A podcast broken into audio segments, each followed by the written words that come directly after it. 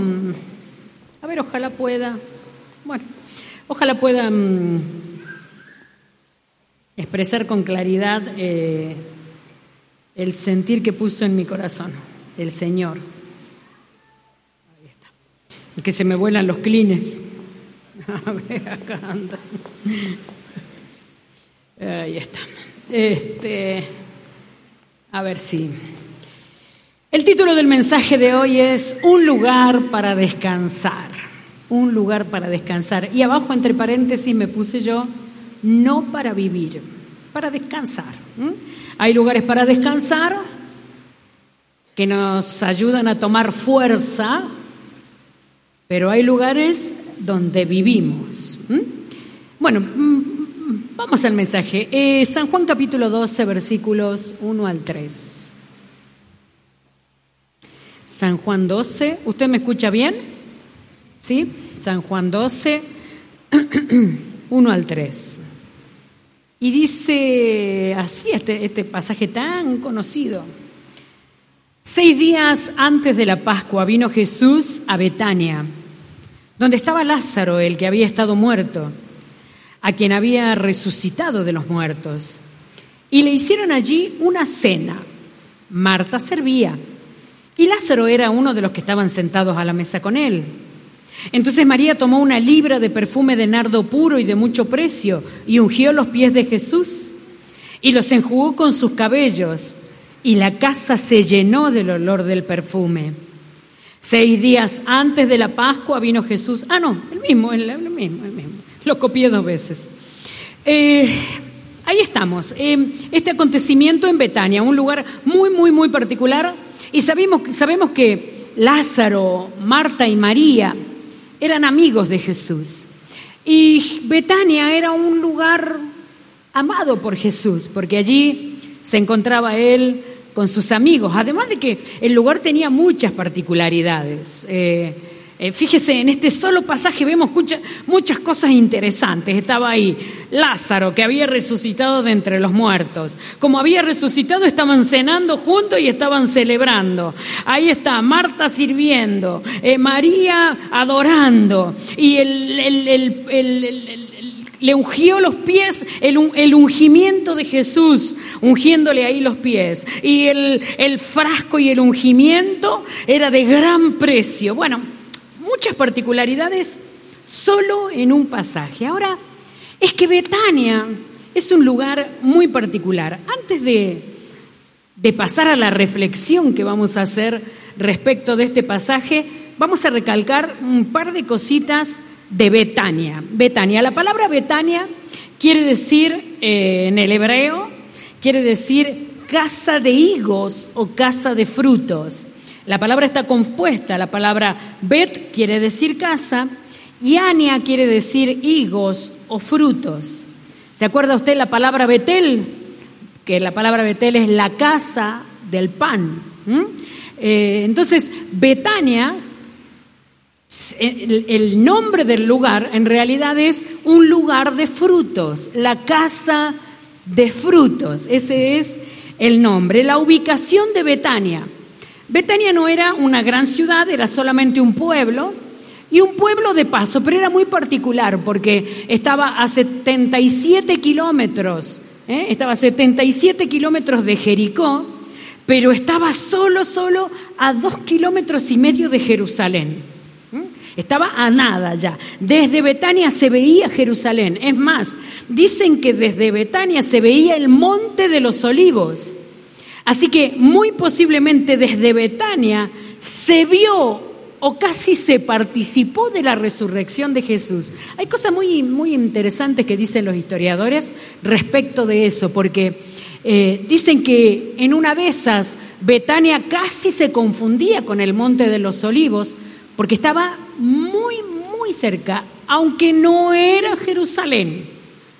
Todavía no era Jerusalén. Allí a Betania llegaba la gente que venía sobre todo de Jericó, que era la otra ciudad más reconocida que estaba cerca en sentido contrario a Jerusalén. Aunque Jericó era una tierra maldecida, Eh, nos cuenta Josué capítulo 6, versículos 20 y algo, que Josué maldijo aquella tierra. Así que era conocida por todos los israelitas como una tierra de maldición. Eso representaba Josué, eh, digo, eh, Jericó, la tierra de maldición. Y los que fuimos a Israel y conocemos Jericó, sabemos que es una tierra seca, árida, agreste. Eh, Jericó hasta el día de hoy es conocida como una tierra de maldición. Hoy Jericó es árabe es árabe. Los israelíes no moran en aquel lugar. Y por otro lado, está Betania aquí, muy cerquita de Jerusalén, muy lejos de Jericó, pero bueno, para un lado Jericó y allí cerca estaba Jerusalén, que es la tierra de la bendición. Eh, Jerusalén que es representante para nosotros del lugar de la promesa, la bendición, allí donde todos querían llegar, la Tierra Santa, y hasta el día de hoy, ¿eh? hasta el día de hoy, la Tierra Santa para toda religión prácticamente, para las religiones más, las tres más importantes del mundo, para el cristianismo, para el mundo árabe y para el mundo judío. Jerusalén es tierra sagrada, mucho más, por supuesto, en aquellos días. Betania Jericó, Jerusalén. Ahí estaba Betania, en el medio. Betania, en Betania fue donde se bautizó Jesús. En Betania fue donde resucitó Lázaro. Betania es la ciudad más cercana al monte de los olivos. Betania, por ser ese lugar de paso, se convirtió en un lugar muy importante, porque era el lugar de descanso. Pero además Betania es el lugar de los frutos. Betania. Betania para nosotros representa ese lugar, ese lugar. Ese lugar que, aunque todavía no llegó a la promesa, ya estoy lejos de la tierra de maldición y aunque estoy en la transición de llegar al lugar de la promesa de Dios, a la nueva temporada, todavía estoy en Betania, pero aquí es el lugar de dar fruto. Betania es el lugar donde nos encontramos con nuestros dones. Betania es el lugar donde nos encontramos con los desafíos de Dios para nuestra vida. Betania es el lugar donde nos, donde nos encontramos con la unción de Dios. Ay, Betania, Betania para nosotros. Es muy importante. Betania es donde descubrimos que aunque pareciera que estamos secos, podemos volver a florecer para volver a dar buen fruto. ¿Alguien quiere dar fruto? Sí, Señor, sí, Señor. Betania, un lugar muy interesante. Lo particular de Betania es que los viajeros que llegaban allí estaban muy cansados, estaban muy sedientos, pero en realidad todavía no habían llegado. ¿Mm? Llegaban a este lugar que era un lugar de paz, un lugar de remanso, un lugar de unción, un lugar de descanso, un lugar de decidir fructificar. Ahí estaba en Betania, muy cerca de Jerusalén, pero, pero allí es donde recibían la ayuda necesaria, la fuerza necesaria para dar estos últimos pasos estos últimos pasos para llegar a ese lugar, aunque, aunque habiendo llegado hasta aquí, se sentía el cansancio de haber salido de la tierra de maldición. Gracias a Dios hemos salido de la tierra de maldición. Gracias a Dios nuestro Dios nos ha sacado hace rato de la tierra de maldición. Gracias a Dios que la hemos abandonado hace mucho. Y ahí en el camino de la tierra de maldición hasta Betania hemos tenido tiempos de encuentro con Dios, hemos tenido tiempo de oración, hemos tenido tiempo de ayuno, hemos tenido tiempos de escuchar la voz de Dios, de victoria, de alegría, de experiencia. Y aquí está estamos en Betania, algunos de nosotros. En Betania, todavía no hemos llegado allí, pero ya estamos aquí y estamos lejos de aquel lugar. Así que eso es lo que representa Betania para nosotros, lejos de Jericó, en el nombre del Señor. Y déjeme decirle que aunque se sienta un poco cansado, aunque a veces estamos un poco desorientados, aunque a veces no sabemos cuánto falta para llegar a la tierra de bendición, no sabemos si queda mucho para llegar al lugar de la promesa. Aunque estamos un poquito agotados para este camino, déjeme decirle hoy que no se dé por vencido, porque el Señor me ha dicho que le diga a alguien hoy que el día de la promesa está cercano. Se acerca el día del cumplimiento de lo que Dios te ha dicho. Aunque estés cansado, no te falta mucho, aleluya. Falta poco, falta poco. Puedes decirle a dos o tres, falta poco, te falta poquito. Ah, vamos, no te des por vencido, porque te falta poquito. Aleluya. Un poco más, un poco más. Resiste un poco más.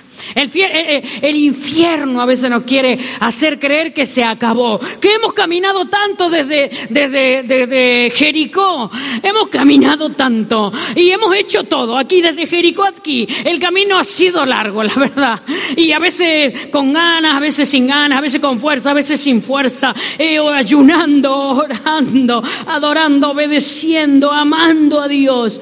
Hemos caminado un largo camino. Y a veces el enemigo nos hace entender que por largo que fue este camino, ya no merece la pena luchar. Pero hoy llega el Señor a decirte, falta poco, falta poco, falta poco. Aquí, en Betania, es el lugar donde se toman estas últimas decisiones. Aquí en Betania es donde se, determina fructificar Aquí en Betania ya miramos atrás y decimos, qué bueno el proceso de haber salido de Jericó. Y si no saliste de Jericó todavía, déjeme decirle que Jericó es un lugar seco. Jericó es un lugar oscuro. Jericó es un lugar de soledad. Jericó es un lugar de dolor, de tristeza. Jericó, allí, ese lugar, ese lugar de frustración es Jericó, pero el Señor de los cielos nos saca de, aquel lugar. ¿Está de acuerdo usted conmigo? Él nos saca de ahí, nos saca y dice que Él nos llena de promesas y nos lleva al lugar espacioso que, oh Jerusalén, Jerusalén, ahí vamos, camino a Jerusalén. Y haciendo este receso en Betania. Betania es un lugar de unción. Betania es el lugar de unción. Dice que vino María y ungió sus pies. Allí es uno de los pocos eh, eh, pasajes donde aparece la palabra unción sobre la vida del Señor Jesús. Así que allí mm, María ungió los pies de Jesús. Betania es un lugar de unción ahí, aunque todavía no llegamos, aunque todavía Jerusalén no la hemos alcanzado. Ahora, aquí en este lugar de receso, de descanso, es un lugar de unción. Eh, la unción de Dios es maravillosa. La unción de Dios es maravillosa. Los siervos y las siervas de Dios buscamos la unción de Dios. Cada líder tiene que buscar la unción de Dios, porque cuando hay unción de Dios hay transformación. Cuando hay unción de Dios hay milagros. Cuando hay unción de Dios hay manifestación del Espíritu. Ah, es deseada, es anhelada, es rica para nosotros. Por eso nos volvemos sedientos de la unción. Ahora déjeme compartir esto que Dios puso en mi corazón respecto a la unción de Dios, donde está el milagro, donde está la transformación, donde están las victorias, el mover de Dios, la unción de Dios, que cuando la unción de Dios se manifiesta las cosas cambian.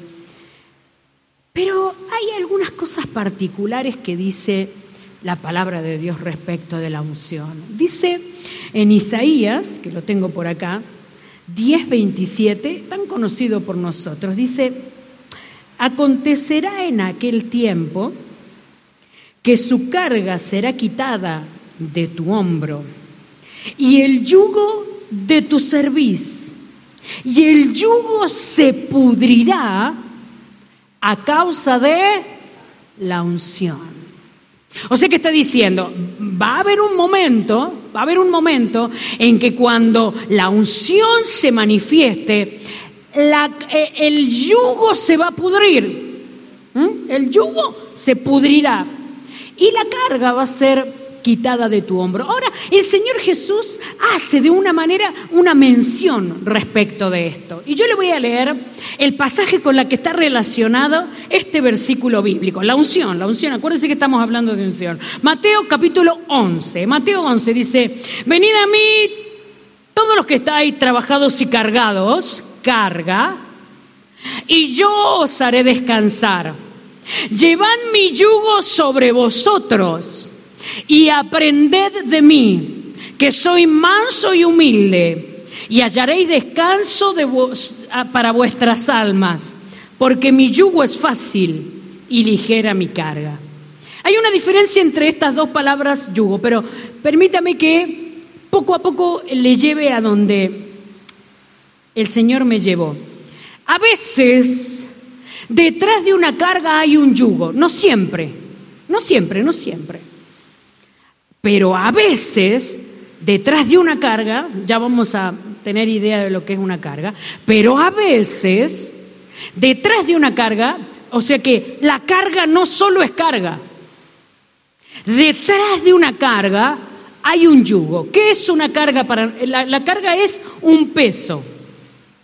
Para nosotros, la carga es algo que produce tristeza, cansancio, agotamiento, un peso que llevamos que nos produce tristeza, cansancio, agotamiento, desánimo. La carga quita, roba, succiona, consume las ganas de luchar, de crecer, de avanzar, de soñar. ¿Cómo van tus sueños? no el sueño, porque dormimos poquito. Así que el sueño está muy bien porque tenemos mucho sueño. Los sueños. ¿Cómo están tus sueños?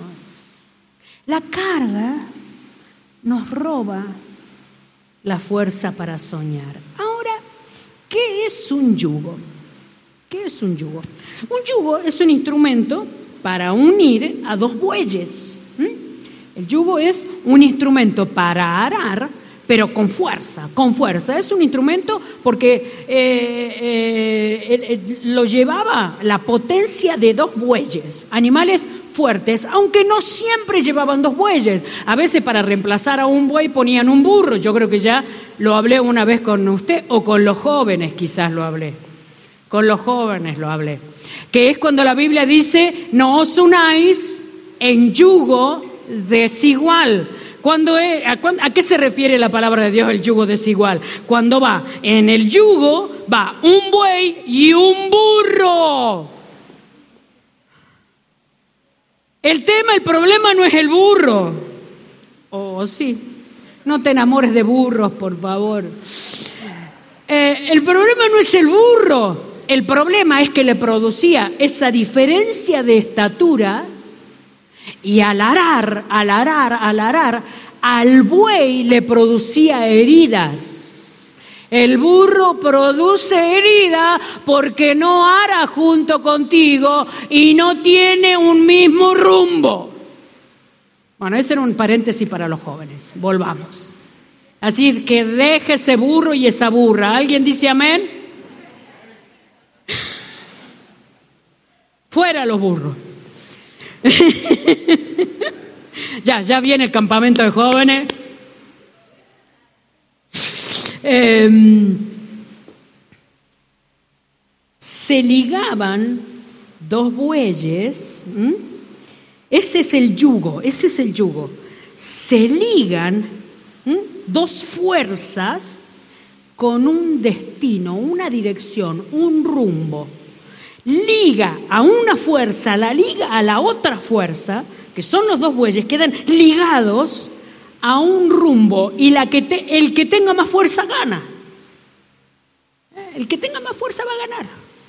De estos dos bueyes, de estos dos bueyes, están preparados para ir en una dirección, la dirección a donde tienen que llevar el arado que va en, en el yugo, en el medio, va el arado rompiendo la tierra. Bueno, ese es el propósito del yugo. El yugo representa unidad en la que nos unimos y esta unidad, esta unión, marca un rumbo, un destino, un lugar a donde tenemos que llegar. A veces las cargas vienen por causa de yugos. Estamos ligados a algo que nos lleva a otro destino. Estamos ligados. A veces la carga solo tiene una razón, un porqué, un motivo, las situaciones. ¿A alguien le preocupan los problemas económicos? Dígame la verdad. Señor, en el nombre de Jesús ponemos nuestra situación económica delante de ti. Haz un milagro, Dios eterno. Abre la ventana de los cielos en el nombre de Jesús. Queremos salir de deudas en el nombre de Jesús. Amén.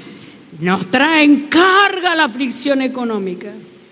A veces vemos cosas en los hijos, a veces, y preocupan. Entonces, Señor dice, vengan cargados, vengan, vengan yo les voy a hacer descansar. Pero repasemos, por favor, este pasaje otra vez.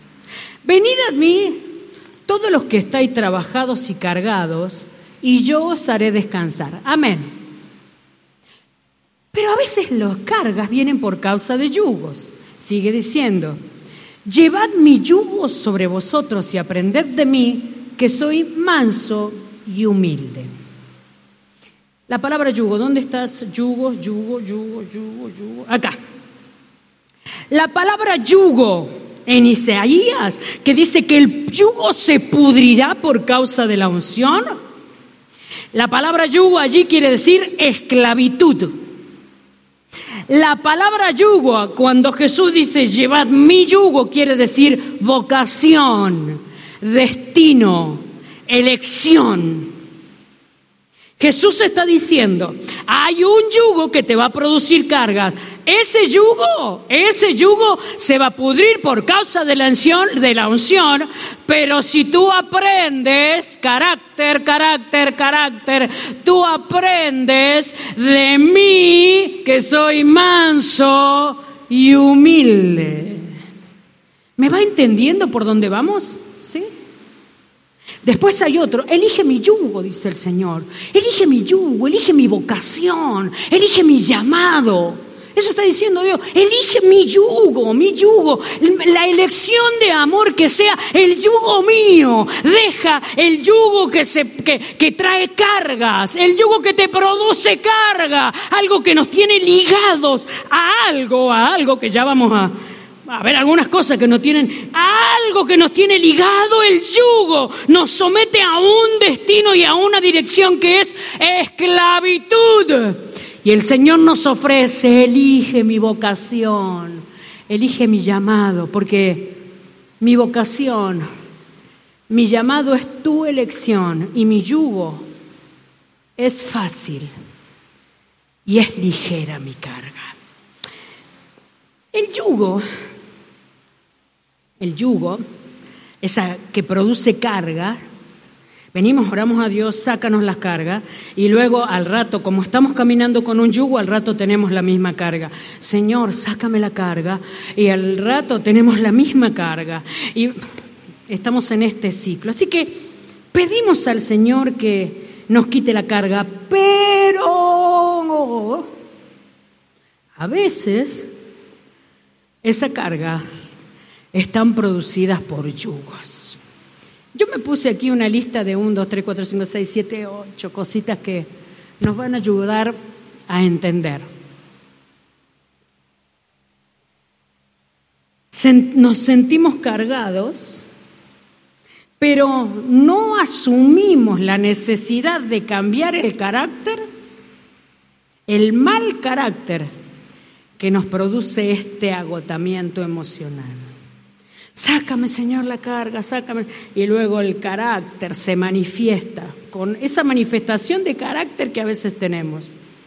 Que a veces son gritos, que a veces son enojos, que a veces son enfados, que a veces son ofensa, que a veces son tosudez, a veces son necedad. Y ese propio carácter nos vuelve a producir una carga.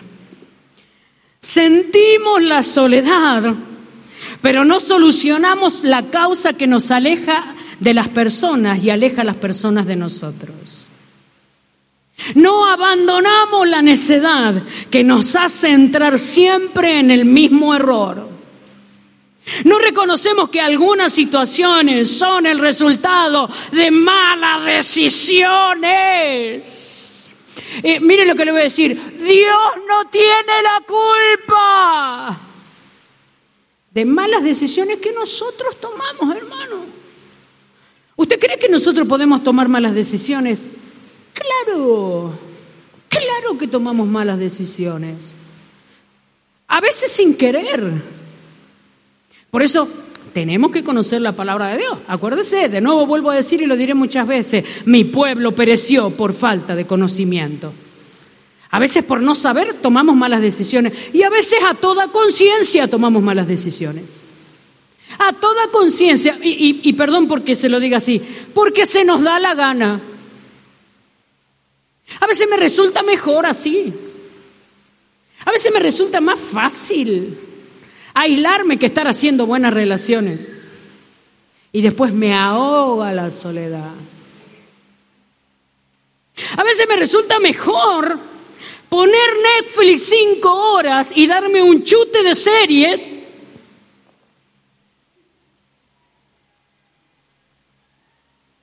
Y después resulta ser que las oportunidades pasan por delante de mí. Claro, después vengo al Señor, Señor, Sácame de este fracaso. No haber entrado, majo. A ver, a ver, a ver, a ver. Cargas que a veces se producen por las situaciones de la vida, pero otras, otras veces se producen porque nos hemos atado a yugos a veces ese, ese, ese, eh, con eso en lo que he hecho un yugo es el orgullo. Y el orgullo me lleva para acá, me lleva para acá, me, me hace herir a mi familia, me hace llevar la vida adelante por conchulería, me hace atropellar a las personas que amo, me hace ningunear a aquellos que, que quiero bendecir, me hace que, ¡ay Señor!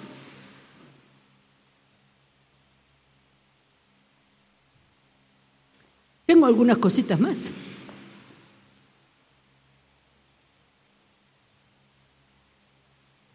Queremos que Dios nos quite la carga del matrimonio, pero no queremos dejar el, el, yugo del orgullo y de la necedad. Queremos que Dios quite el dolor de las pérdidas, pero no cambiamos dos hábitos para, para no perder más oportunidades. Queremos no sentirnos avergonzados, pero no abandonamos los actos de soberbia que nos avergüenzan. Queremos dejar a Dios nuestros problemas, pero no queremos soltar lo que nos mete en ese problema. A veces hay cargas que son producidas por yugos. El Señor es bueno, el Señor dice, Oh, vengan a mí. Vengan a mí si están trabajados y cargados. Yo les voy a hacer descansar. Y ustedes aprendan a ser manso y humilde y lleven mi yugo.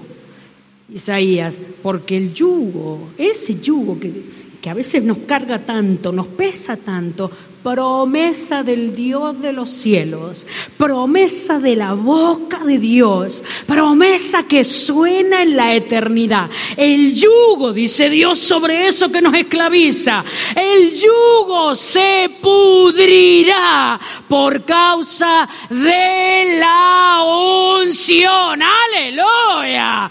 Eso es bueno.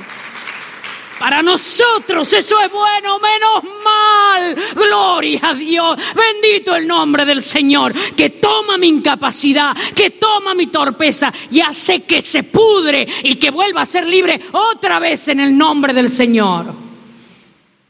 Manso y humilde, es, como que Él nos, nos deja esas dos palabras así en el aire. Recuerda, manso y humilde. Manso y humilde. Más humilde me parece un consejo para los hombres y para las mujeres. No sé si será así, por supuesto. Porque hay alguno de los dos sexos que le cuesta ser mansa. y hay a uno de los dos sexos que le cuesta ser humilde.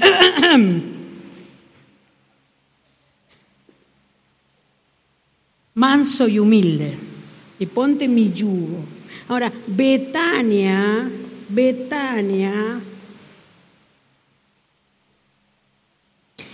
es el lugar donde el Señor quiere manifestar su unción, porque está muy cerca Jerusalén. Betania, Betania es ese lugar donde, donde venimos a descansar.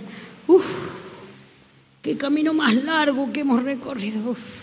y todavía no hemos llegado. No, no, no, espera. Aquí, Betania, es el lugar donde el Señor quiere que el Espíritu de Dios nos ayude a terminar la transición para la nueva temporada. Tranquilo, eh. Tranquilo, llega. Llegan los días de gloria. Llegan los días de júbilo. Llegan los días de victoria. Llegan los días donde vamos a dejar atrás la, aflicción, totalmente atrás, la aflicción del camino hasta llegar a Betania. Llega, llega, llega, está cerca, hermano, está cerca, está ahí. El cansancio no lo permite ver, el agotamiento no lo permite ver, pero estamos en la transición. Ya, ya estamos pasando, ya, ya está cerquita la nueva temporada. La nueva temporada se acerca, ya la podemos ver, se ve, se ve, se ve. No sé si ocurrirá un milagro, no sé si el Señor transformará la familia, no sé si el Señor hará milagro financiero, no sé si el Señor levantará a nuevos hombres y mujeres de Dios, no sé si está por ungir a nueva gente, no sé, pero el milagro ya se ve que está cercano. Acá, acá estoy en Betania y tengo que aprovechar este tiempo de quietud para ponerme delante de Dios y decir, de verdad, Señor, antes de llegar a Jerusalén. Yo quiero que pudras el yugo que me ata a lo que no quiero en el nombre del Señor. En esta tarde, Señor, queremos que pudras el yugo que nos ata al orgullo en el nombre de Jesús y que nos trae aflicción. Pudre el yugo que nos ata a la soberbia, a la mentira, al engaño. Pudre el yugo que nos ata a las excusas, Señor, en el nombre de Jesús. Pudre el yugo que nos ata a la necedad, a la soledad, en el nombre de Jesús. Queremos ser libres, no esclavos. Y queremos elegir tu yugo, tu yugo, tu vocación. Me gustó mucho conocer que la palabra es vocación. ¿A dónde la tengo? Vocación, destino, elección de amor. Venid a mí, los trabajados y cargados, que yo les haré descansar. Betania, bendita Betania.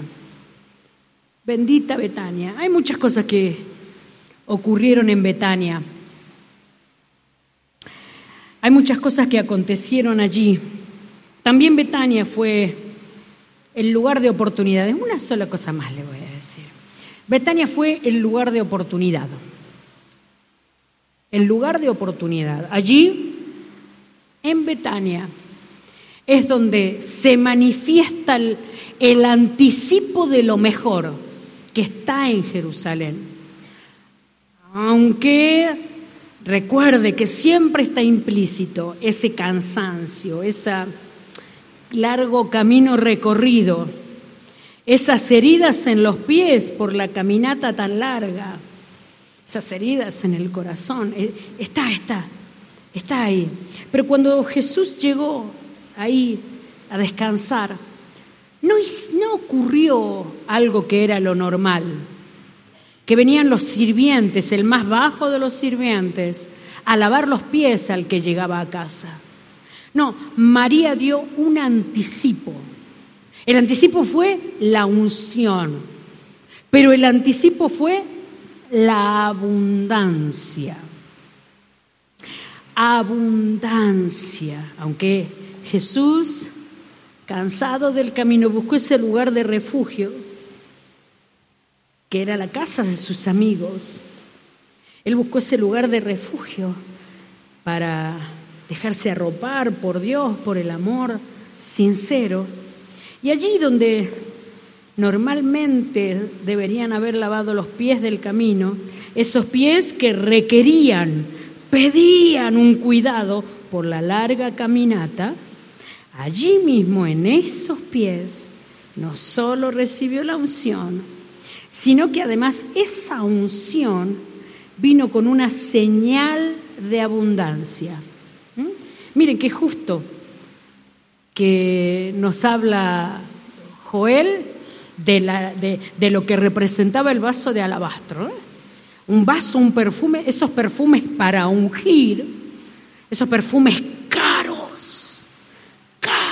Y aunque él estaba cansado, aunque las heridas de los pies estaban frescas, aunque todavía estaba agotado, que necesitaba que, que, el corazón sea reconfortado, porque fueron difíciles estos kilómetros de caminata.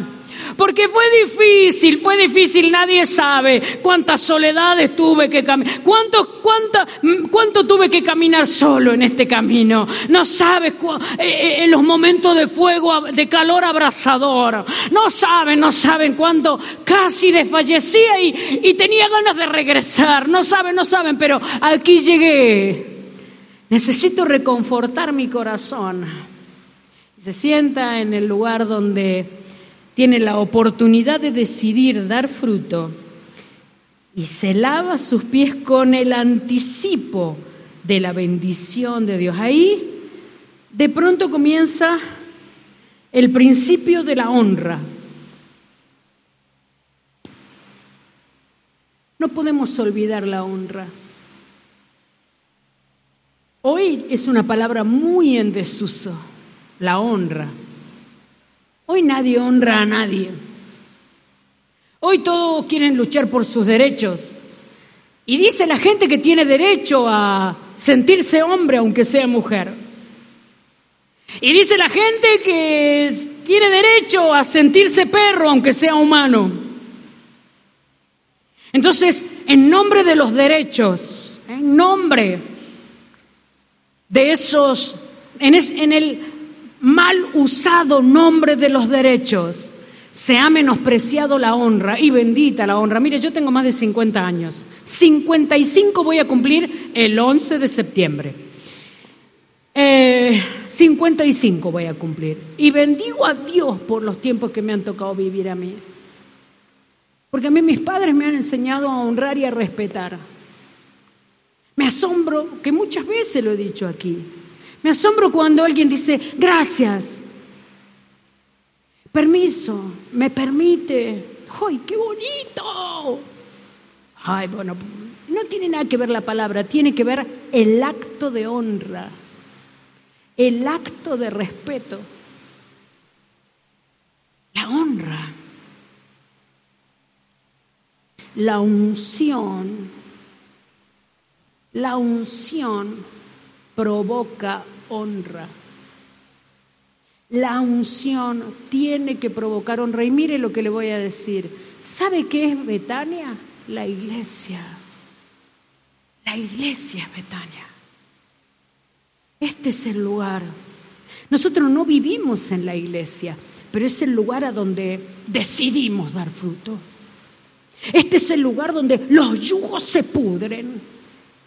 Este es aquí, aquí, el lugar físico de Betania es la iglesia, el lugar donde es reconfortado nuestro corazón, donde son sanadas nuestras heridas, la iglesia donde Dios nos da una palabra que nos lleva a libertad y nos saca de esclavitud, la iglesia, pero también, también tiene que haber honra. Betania es un lugar de honra, hermano. Betania es un lugar donde aprendemos honra. Las, las esposas aprenden a honrar a sus esposos. A ver, ¿qué dicen las esposas? ¿No dicen amén?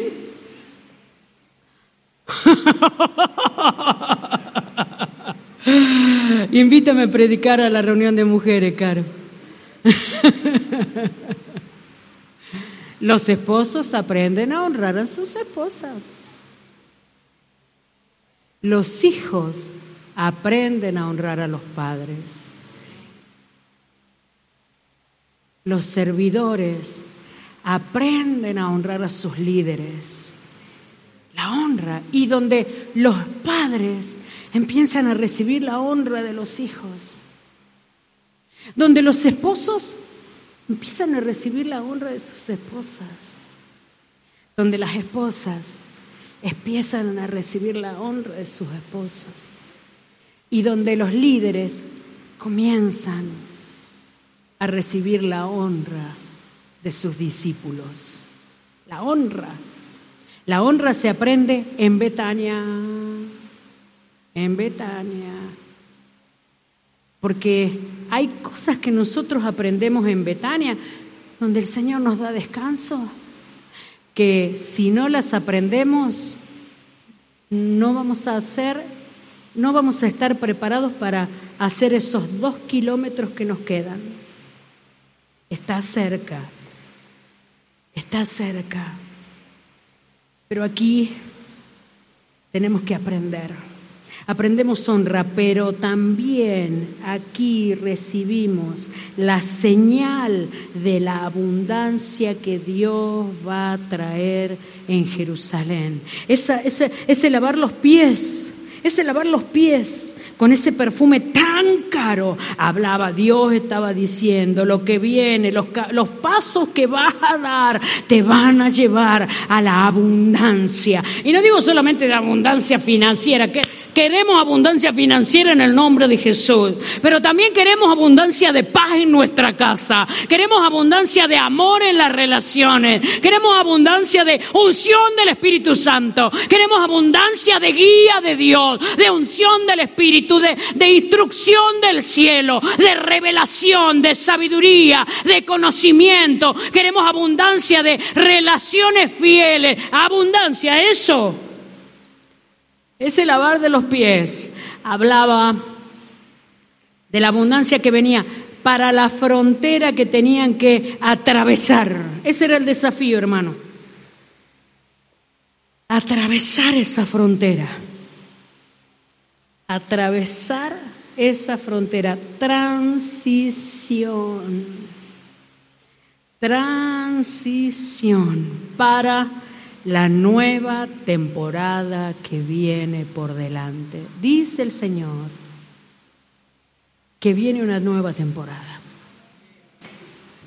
Me llamó por teléfono, se los conté algunos en estos días, un hombre de Dios, reconocido por muchos de nosotros, Edwin Santiago, me llamó por teléfono el martes, miércoles, por ahí, y me dijo, esta mañana estuve orando por ti. Y no sé qué ocurrió, o qué va a ocurrir, o qué está ocurriendo ahora.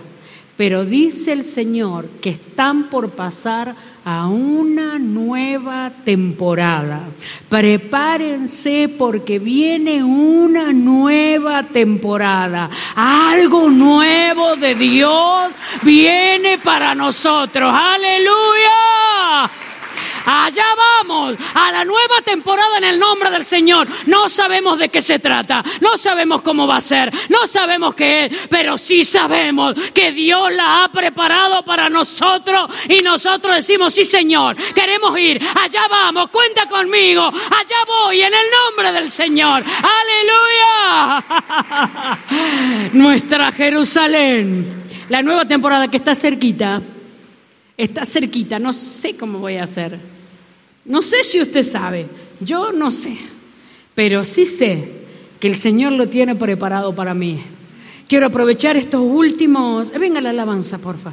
Quiero aprovechar estos últimos días de antigua temporada para tomar las decisiones más sabias, para sacar el yugo, que me quiere esclavizar a cosas que no quiero, que me quiere llevar en otra dirección, para sacar todas mis cargas, porque quiero recibir con todas mis fuerzas la nueva temporada. Aleluya. Le invito a ponerse de pie. Oh, bendito el Señor.